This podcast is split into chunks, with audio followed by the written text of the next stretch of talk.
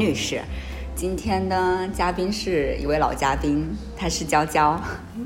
Hello，大家好，我又来了。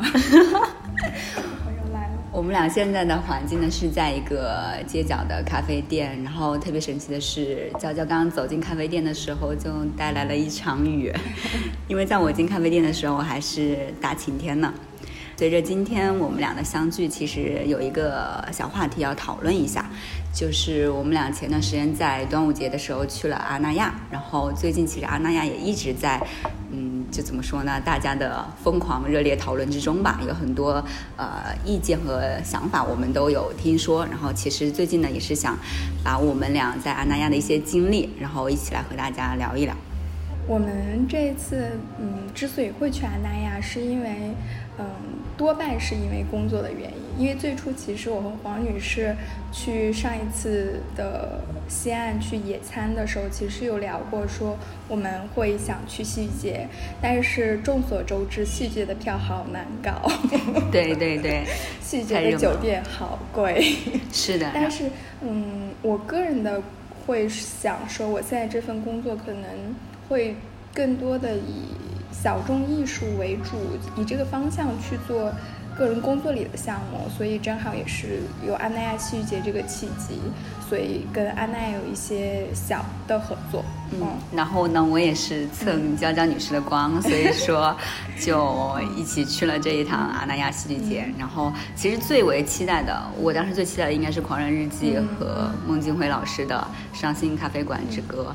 在这场我们为什么要去阿那亚之后，其实我们可以展开来讲一讲我们去了阿那亚之后的一些经验，无论是我们所看的戏剧呢，还是说当地的一些建筑，还是说我们体验到的一些文化氛围和服务设施之类的，我们都可以简单来聊一聊，就比较真实的去呈现我们在阿那亚的一个感受。因为其实我是提前一天过去的，然后，呃，看了那一场《狂人日记》。《狂人日记》其实它整个时间是超级长的，所以后面我也听了一些播客上的一些其他的朋友，还有身边的朋友去讲说，嗯，他们其实是觉得这个时长的过长，但是又没有那么多丰富的内容，嗯，所以就是批判性很强的一个部分。但对于我来说，其实。我并没有去深刻的理解这部剧到底传达了给我们什么，因为其实它多数传达的是一宏观的东西，就是非常非常宏观。然后我会觉得整个我的感受更像一个梦境，就是《狂日记》的那个现场剧给我造了一个梦，我只需要沉浸在这个梦境里。至于说它讲的什么。我其实是让我现在回想起来，我我都记不得，对，但是我并不去批判它，然后或者是说，我觉得哇，耗了我好长时间，耗了我好好好多时间去在这个上面，嗯，哦，我其实之前也非常想去，但是因为工作的原因也排不太开，所以让我之前特别期待，是因为我在另外一个播客，应该是叫。我记得是叫撕票俱乐部，好像，然后他们也有谈到，就是关于《狂人日记》的一个呃观看体验。但是戏剧的观看或者其他艺术作品，其实本身都是大家带着一些主观的一些看法去来讲述，然后去体验。我觉得就是你记录下你自己的体验就好了。对，然后因为回来其实特别逗，有另一个某算是知名的播客的几个男孩子，然后还就是有在。呃，有在一个 app 上说他们也去看了这一场，而且我们就坐了前后排。然后他他跟我讲说，前面其实他有看到莫言和呃许知远老师在前面坐着，然后他们就去揣测说，莫言老师和许知远老师是不是不敢睡觉，就是他们不好意思去睡觉。嗯，但我觉得没有必要，就是你喜欢看就看好了，就是你不喜欢。走就好了，就是这么简单的问题。接着《狂人日记》之后，我们后面还看了两场印象非常深刻的戏剧，今天就简单的和大家来聊一聊。啊，其实后面我们是有一起看《伤心咖啡》这一部，但之前其实有有一些还在等待这个环节是有一些很美妙的事情发生的。我们中间其实去了候鸟三百那个环节，然后它是有一部分在湿地里的。其实那个湿地其实还挺挺可爱的，就是它路上有一些小的标识，包括它有一些艺术的装置是放在真的湿地里的丛林里，需要你去慢慢的发现，你会觉得哇，突然的一个惊喜，这种感受会不间断的在湿地的这个几公里的这个范围里，不停的在冲击你。对我其实印象很深刻，是因为呃，你告诉我这是一个在阿那亚的湿地公园里面的，其实进行的一个展区。我当时还特别好奇，因为我感觉，呃，在其实我们之前在阿那亚已经待了大概两三天了，我不知道有这样一个地方。我去了之后，我才会感受到，我会愿意称它为是阿那亚的桃花源，因为我觉得那块湿地当时人也非常少，下着小雨，我们俩撑着一把黑伞，然后。就取经幽深的往里面走，在路上看到很多戏剧节的一些小的巧思，会觉得非常神奇。当我们去到呃，其实它会有几个小的，相当于几个小的小舞台，类似于那样子。其中一个戏剧算是我们非常偶然，嗯，去体验到的。它的名字叫做《裂痕》。也是，其实我们是看完了之后，可能我才知道它是这样一个名字。那个环境是什么样子呢？就是娇娇可以介绍一下你当时看这部戏剧的时候的感受。其实我们它那个环境，我之前自己是走过走进过去的。它就是在一片很空旷的湿地里，然后一个很干净的绿色草坪。它最一开始就是给我印象很深刻的，然后后面也是拍了一些照片，就是一把木质的椅子，一个白色的气球。然后一个穿黑衣服的女孩子，后面会有几个穿黑衣服的女孩子，就是非常干净和安静的一个场景。然后我们走进去的其实是一个很小的一个，也是一个树木的遮挡的路，所以它算是会有惊喜之外的惊喜，就是一环一环去给你不停的惊喜的感受。然后它整个戏剧里面其实会更偏歌舞剧还是什么？舞蹈剧，嗯，偏偏多一点点。然后其实，嗯，几个男生，一个男生和几个女生，其实他们在表达一些关于感情、关于爱情的这样的一个主题。嗯，但其实感动我和黄女士，我觉得她也有在那一刻泛着泪光。然后就是因为有很奇妙的几个。安静的部分，就是突然所有都静掉了，所有的演员站在那个空地上，还是那把木质的椅子，白色的球放在那里。我不太清楚的记得那段台词是什么，或者是说前后的承接是什么，只是我也会在被那几秒的停顿所感动。然后你会听到旁边树叶的声音、风声，然后有蒙蒙的小的细雨滴，就你会觉得那一切。就是静下来了，是我们俩想回忆的是同一个场景。嗯，在偶然的看到这场戏剧的时候，我们俩其实是因为他已经开演了大概一段时间了，然后我们俩是中途的时候去的。我就看到当时大家围坐一圈，然后还有小孩子，然后在外面还有一位就是观众，他是带着他的猫来的，这个是让我非常觉得很可爱的一点，就是猫和小孩也跟我们一起来看这场戏剧。它的主题虽然是跟感情和爱情相关的，我记得在女主角一段比较有张力的表演之后，其实在中间过程大概静默了几分钟，那几分钟。确实，所有的观众就随着他们的呼吸，我们一同静止。我当时用了一个一段词来描述，就是，呃，人和猫一同静止了那种感觉。然后不知为什么，我的眼眶里就就就就有泪水，就很想哭。可能是受当时那个环境和受这静默的几分钟，我们能够更加去剖析自己的内心想法。然后我记得印象很深刻。沉默了一段时间之后，你把头搁在我的肩膀上，然后，对，然后我就说我好想哭，然后你就说你知道，我觉得那一刻会是我今年上半年我觉得最最动人的时刻，我觉得那是我们俩的一种共鸣，然后当然也是我们因为这场偶然的戏剧所获得的不可多得的一些体验，我觉得特别好。而且我们回来的路上就是会。就是也是走在那条绿色的旁边都是绿植的湿地里面，嗯，就是会很多的沉默，是，而且我喜欢这种沉默，就是我知道我们彼此都在怀念那个时刻，都在沉浸在那个时刻里面，然后中间穿插一些我们的表达。嗯，就我觉得这是奇妙的。在安那亚的这次旅行中，我觉得这些奇妙的时刻、环境，包括和你的感受，是非常非常多的。就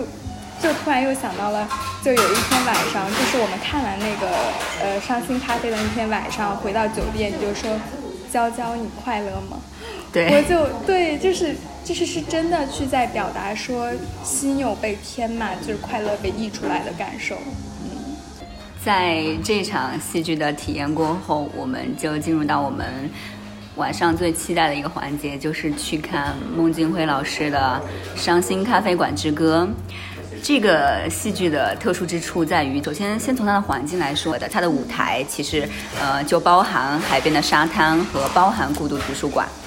在去看这个戏剧的时候，印象稍微比较深刻的就是稍微下起了一点小雨的，然后大家都纷纷开始把雨衣开始穿上，透明雨衣比较难穿，坐在座位上，我印象很深刻。我后面的姐姐就开始帮我去整理那个雨衣，我当时还稍微有点吃惊，然后后来就是不停的回头跟她说谢谢。我觉得在这次旅行中，呃，除了这个。呃，飞机飞到阿那亚的时候，我在飞机上也感受到了陌生姐姐的关怀。飞机上比较冷，没有毛毯，然后隔壁的小姐姐借了我一件她的衣服。在落地酒店的时候，发现哎，我们俩居然住在同一间、同一个酒店，就都很巧妙。我们俩应该都比较喜欢孟京辉老师，然后这也是他的新的戏剧，应该是全是全球首演吧，全球首演。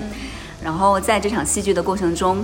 我除了我非常喜欢的独角戏女王黄香丽，就是依然非常出色的表演之外，孟京辉老师对于这场戏剧的他的呃原著的一些改编结合，包括说他整个舞台的呈现，以及说在后面让娇娇非常喜欢的小号手的音乐，对黄香丽的表演和张伟伟的音乐，以及说海浪声，整体的氛围感都让我觉得这和我在剧院里看戏剧确实是不一样的体验。嗯嗯。我觉得其实，嗯，我跟黄女士有一些点，就是关于看《伤心咖啡》这个，其实还挺共通的，就是那些环境的部分。嗯，如果说这个剧的话，它同时放到上海的剧院里去演，可能我们的感受会不太一样。我们会把所有的观感都放在剧情里，都放在它的布置里，都放到孟京辉老师这个人身上。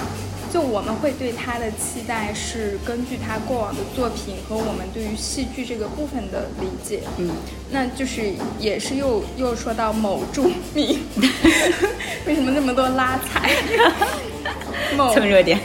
对，某著名播客的两位女主播也有在讲说，因为他们其实也是一个比较之前是有比较专业的这种戏剧表演的一个经历。那，嗯，他们其实就有说，包括《伤心咖啡》里面的红裙子，然后撒纸片儿，就这一些细节，其实跟，嗯，孟京辉老师的那个，是呃，《恋爱犀牛》是有共通之处的，包括那个大手，嗯，嗯，就很多是形式上和内容上让他们无法去接受他这部新剧。那对于我们来说，其实我更会觉得说，我们不要去。主观的去判断这些，或者定义这些，或者要求别人，嗯嗯，我觉得这个这个很奇怪。对于我来说，最后结尾的那个海浪声，那个小号手吹起小号的声音，就是完美的回忆。我会感动的落泪，我会觉得哇，这个体验太棒了。是的。我印象的话，也是和娇娇一样，比如说在戏剧演到最后快结束的时候，也是静默的几分钟，然后看着那个灯舞台的灯光打向沙滩和海面，仿佛那个时候海浪变成了戏剧的主角。音乐响起，小号手的乐队的身影被红色的灯光投射到孤独图书馆的墙壁上，我觉得那一刻他们也成为了戏剧的主角。很多时候就是这样一些不可多得的一些体验和当。下的环境使得这个戏剧更加特殊了。我自己还有一点感受就是，其实你刚刚有说，呃，觉得就算你听到有人说，就算孟京辉老师在吃老本，但你也会被你所喜欢的小号手买单。这个让我想起了今天早上的时候，其实我有在听一个播客，叫做八分，就是梁文道老师和余华老师在做对谈。也有人会说，余华老师现在的新书，呃，文成是在。就是还是在舒适区的一种感受，嗯，然后他们俩就是有也有一些观点的一些碰撞了。梁文道老师就说的特别有意思，他就说。呃，如果大家都是这样一种想法的话，那对于那如果曹雪芹在现代的话，应该也会被大家所诟病，能不能再写出或者创作出一些新的东西？他会觉得为什么呢？我就是要做这种东西，我就是要表达这种东西。我觉得也特别对。而且我觉得说到表达，就我们刚才也有说，就是现在所有的媒体里，我们都在试图去让每一个人去发表他自己的声音，嗯，他的想法。那对于我们来讲，或者是对于每个听的人来讲的话，我更会觉得希望他们只是听，就像我们今天，呃，会感受上会说一些其他的播客里面有讲这些好的与不好的，我们并不是有一个怎样的对比，只是我们会觉得我们的真实感受在这个戏剧节里，在孟京辉老师这个戏剧里，我们的感受是这样的，嗯，你一听就好了，就是你没必要去说。哦，我站你，我站他，我觉得这个非常有必要。嗯，正如我们这期播客一样，我们也只是把自己比较真实的一些感受和体验表达出来了。除了戏剧之外，仔细想想，我应该在阿那亚好像是待了四天左右，然后我待了六天，待了六天，所以我们俩除了戏剧的一些观看体验之外，我们基本上算是把整个阿那亚给逛遍了，然后包括它的一些呃艺术中心，包括说美术馆，然后包括说一些吃吃喝喝的店，在这个过程中呢，我们俩呃可以后面接着来聊一聊关于后面的一些建筑方向或者一些服务体验的方向的内容。因为我之前是其实去过一次阿那亚，在它还没有这么多艺术的活动中，呃，就是一个冬天去那边单纯的去看一个海。那个时候其实也是住在同一家酒店，然后服务也是非常好。可能这一次感受更深，就是可能黄女士没有来之前，我就是一个行走的残疾。就是只要是一公里，我都会在酒店门口等车，可能等等车的会等十分钟，走路过去十分钟也就过去了。嗯，就是你会被被那种服务的氛围所包围。嗯，你会觉得我要享受这个服务，或者是我已经习惯了那个服务。嗯，包括你很多要求，它都会超出你的预期去满足。就有一瞬间你会觉得。是不是我即便有非常非常多无理的要求，他都会像机器人一样给我微笑着服务完？所以这种感觉有让你觉得是《楚门的世界》吗？或者一种乌托邦吗？我觉得，嗯，我觉得是好的。嗯嗯，因为我会觉得我很愉快，但是有不好的点是，它让我。变得稍有一些无厘头，嗯，就是我会提一些无理的需求，我觉得啊，他能满足我这个阶段，那他能满足更多的阶段，对。但是后来你来了之后，我们可能多数会去行走，会去干嘛，一起去玩儿，去探索它。除了我们看到的那些所谓中产的服务以外，嗯，所谓给到我们有一种。中产生活的虚幻以外的真实感受，嗯，就比如说那些建筑，是，就前面你提到服务这一块，你也有跟我提过，就是我们在酒店的时候，确实所有的工作人员都非常 nice 的，就是跟大家打招呼啊，然后问好，然后包括说，呃，我们当时去也有去他比较有特色的一些食堂去吃饭，然后发现每个食堂里面就是漱口水、打包盒啊什么这些都是一应俱全，所以它整体的服务是非常到位的。在这些服务之外呢，我们当时也是有一天的行程安排是去那个阿那亚艺术中心，包括沙丘美术馆这一块。在这些建筑之中，我们也能体验到阿那亚带给我们的惊喜。我们俩去到那个阿那亚艺术中心的时候，我们都不知道里面有什么展览，然后就这样闯进了那块地狱。看的那个展览，你可以来讲一讲你的感受。我觉得这一块还是有一部分是展览的魅力，有一部分还是跟上一次我们去那个湿地去看那个偶偶遇的那那一部戏剧的感受，是跟黄女士有关。嗯，就是我们可能会整个的那个空间是一个旋转式向上的，就是我们会通过这一个不同的不同的区域去不断的向上，有更多的展览。然后其实到从开始我们是有稍有一些懵的状态，就不知道他在表达什么。到最后的时候，我们会发现，哦，原来他是这样子，就是有种豁然开朗的感受。但在这期间，我觉得就是，嗯，黄女士有一些地方很妙，我觉得她的魔力就是，就是我们会看所有的这个展览的卷首语，或者是它有一些很长的文字，他会迅速抓到。跟就是我想象我最想要抓的那几个词，就细致到几个词，我会觉得就是被撞击到，就是好奇妙。然后最后我们到了那个展览的最顶端的时候，其实是它最后一个呈现，嗯，然后也会有那种。就是共通感，就是我们知道哦，豁然开朗。我们两个都是有在感受整个展览的过程中的变化，然后我们俩又产生了共鸣。对，我觉得这个，至于展怎么样，我觉得就大家自己去看吧。对对对，我们在此就不剧透，而且说不明白。是，然后我们俩印象都是很深刻的，就是这个。环形建筑的阿那亚艺术中心，它其实会有散落各个地方有一些文字，然后这些文字其实你从下往上去读也是 OK 的，然后你如果你从顶部往下走的时候再去体验一遍这些文字所带来的含义也都是 OK 的。他当时最后介绍的时候有说，这就像那种衔尾蛇或者是说呃莫比乌斯环的感受一样，它是无穷无尽的，然后带给你不同的体验。我觉得这个感受非常好。对。而且有一点，我觉得他的表现手法是克制的，嗯，而且是隐秘的、惊喜的，就这一些对我来说其实挺感动。我以前会觉得，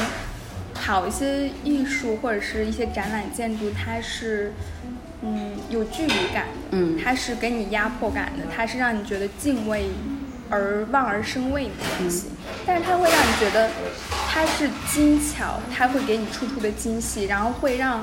所有人就像我们那天去看那个呃双双年展一样，嗯，他说了有一个男孩出来，他说我看完这个展我很开心，虽然我没看明白它是什么。我觉得这个就是我们当时的那个感受，就可能你不能完全去懂他所有的艺术表达创作者的心思，因为那整个的建筑也是有很多艺术家在里面去做作品的呈现，但是你看完了之后，你就会觉得一个是。你有你自己的想法和表达，然后第二个是你会感受哇，好开心，就是很直白的想法，嗯。刚才你说到距离感这个事情啊，我觉得呃，除了阿那亚艺术中心之外，我在沙丘美术馆其实也有这种感受，就是它确实是没有距离感的。可能因为它是海边建立的一座，在海边建立的一座美术馆，为一种洞穴的概念。从包括说它融合了一些呃自然环境的因素，比如说沙滩，比如说光影，比如说在呃顶部会开很多那种小的小洞和窗口，光线照射下来，给我的体验就是。非常融合，我觉得我找不到比融合、交融这个词更更准确的一些形容了。就其实我刚才跟有跟黄女士说，就是我们发现，其实我们想录这个播客之前有非常多的话想说，包括我们在安那亚的时候，每一天都有很多的感想和感触。但是你突然就是真正在去想用文字去讲述这件事情的时候，你会发现。我们没有那么多那么多话了，就很多事情就是藏在你心里，他的那个感受就是藏在你心里，你你无法用很精准的文字或者是过多的文字去说。嗯，就像我现在会觉得我很快乐这件事情非常具体。我们俩刚刚又说我们现在在回忆起阿那亚的经历，仿佛又快乐了一遍。对对对，就是。我以前会觉得这个词儿，哇塞，好虚幻啊！但是我现在觉得它就是你很具体、很真实的感受，可能其他词、其他的故事都代替不了的。对，嗯，我自己印象还有一些，比如说我们当时在那几天，比如说经过他那个莎士比亚排练场，然后看到海边一对情侣坐在那个岸边一起看海，一辆橘色的小车，然后还有一些。去到单向空间之后，发现的一些小的一些陈列品，我觉得这些都是让人很感动的点。我们在这个过程中呢，包括我后面也有提到，我的 vlog 里面可能也有一些部分，就是我想尝试在这里在草地上去打滚，我要在蹦床上去蹦床，就这些非常回归孩童时期的一些行为，让我觉得我好像跟大自然还挺亲近的。就阿那亚给了我这样一种感受，而且你不会觉得你这个动作是很割裂或者是很奇怪的，你觉得在那个环境里。你去说什么做什么都是自由的，都是没有什么界限的。我觉得这个是很很很可爱的地方，而且我会觉得，可能也是刚才我们聊到那个附近感的人给到你的一些包容，或者是你理解他可以包容你。嗯，就像我之前黄女士呃没有来之前，我会经常去那个食堂吃饭。嗯，然后就是也是看了那个凌晨的那个海边罗密欧的那个戏剧。然后就很多导演都也是演员，都吃完都都结束了之后去吃饭。嗯，他们就是在你的前后排着队聊着天，然后你也不会去打扰他们，你不会是的，你不会拿一个本子说，导演我想找你签个名，你不会。虽然我也不是追星的人，但是你不会有什么距离感，你会觉得他就像你日常里的遇见的一个人、一个朋友一样自在。包括我们去那个，呃，许志远老师的那个十三幺小酒馆，看见许志远老师还有孟京辉老师，就是大家一起坐那儿聊戏剧。是的，你会觉得就是很自然，我喜欢这个状态。我也很喜欢这种自然而然发生的状态。我们之间没有什么要去打扰的东西，然后但是我们就一起共同存在于这个空间里面去感受。然后，因为之前也是在某播，就是就是啊，也也是那个那几个男孩子那个播客，因为我我加了他们的微信，然后去有在讲，就是说，呃，他们在路上会看到一个，哦，也是看那个看那个《狂日记》的那一他说他们。中场休息的说：“哇塞，那个人长得怎么那么像莫言老师？” 然后进去之后查查微博，莫言老师这来 就是就是你在路上会看到很多，就是有一个女孩子也是发了一个微博说，很多看着长得像李诞的人，长得像莫言老师的人，长得像许志远的人，就是我喜欢长得像，嗯，就是他可能在安娜那个戏剧节的环境里，他只是一个。普通人或者跟我们一样的去看戏剧的人，所以他用“长得像”这几个词，我觉得很可爱，就是人和人的那个距离感会变得很弱。嗯，这样看起来，其实我们对阿那亚的体验都还是蛮美好的，这也是我们两个幸运之处吧。嗯，每个人的经历不同，然后所以他的感受也不同。在我们结束了我们的阿那亚的旅程之后，其实我们俩就是有不同的方向嘛，就是娇娇要回北京，然后跟她许久未见的朋友叙旧，然后我这边其实就要返回上海来工作了。哦，其实有一个小的点没说，就是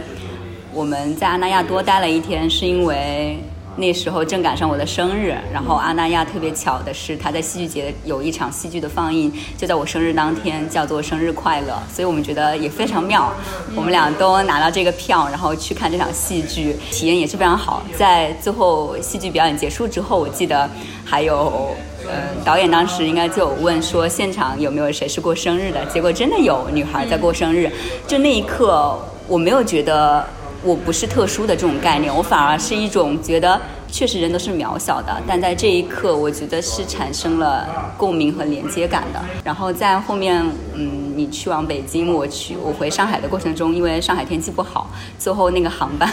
就是无限 delay 之后就被迫取消了。当天晚上我就马上给你发消息，就是说我想来找你。然后最后特别巧的就是那天刚好。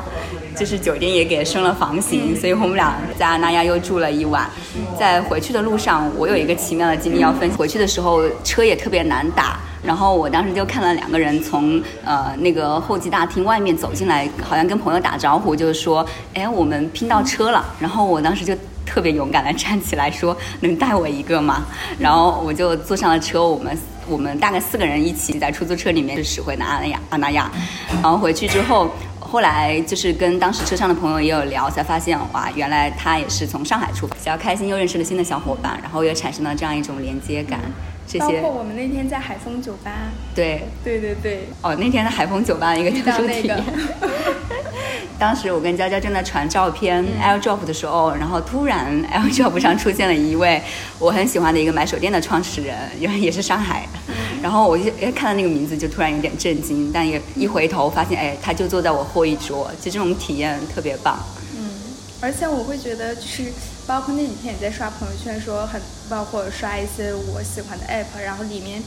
我发现我基本上我关注的人都有去，嗯，就是那个时刻你会觉得那个是有连接感的，就是你会发现，哦，不愧是他。好，其实此次阿那亚之旅就到此画上一个句号了，我们在此不做任何的一些，呃。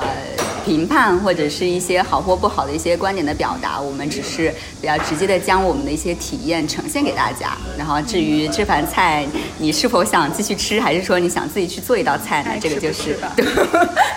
这个就对，就凭你自己的想法啦。嗯，今天的这一期播客就到这里啦。后面希望和娇娇一起去经历更多的事情，去创造更多的一些美好回忆。有一个小点，嗯，就是那个。小众的那个事情，因为其实我最近也有跟你聊，说我后面工作上可能会，嗯，发掘更多。其实我自己的工作是跟艺术没有大相关的，只是我的从品牌的这个角度来讲，它我硬生生希望它去接触一些小众的活动，然后去做一些联合。但我自己在反思说，从我的心里真的是这样想的吗？我真的希望把这些小众的东西来。强硬的推在大众的眼前，用一些流量推到大众的眼前吗？我心里其实是不是的。嗯。但是我我今天来之前，其实我有在本子写我后面到十二月底之前去做的活动。嗯。所有的都是。我看到就很兴奋的，对，比如说，嗯，冲浪、滑雪，然后会有沙漠艺术节，会有一些火星基地的旅行，就是让我觉得我看到就会很兴奋。可能我会有一些自私的角度，就是说我希望我的工作里也能接触到，也能接触到我喜欢的事情。嗯嗯，但我知道这是牵强的，我也知道小众之。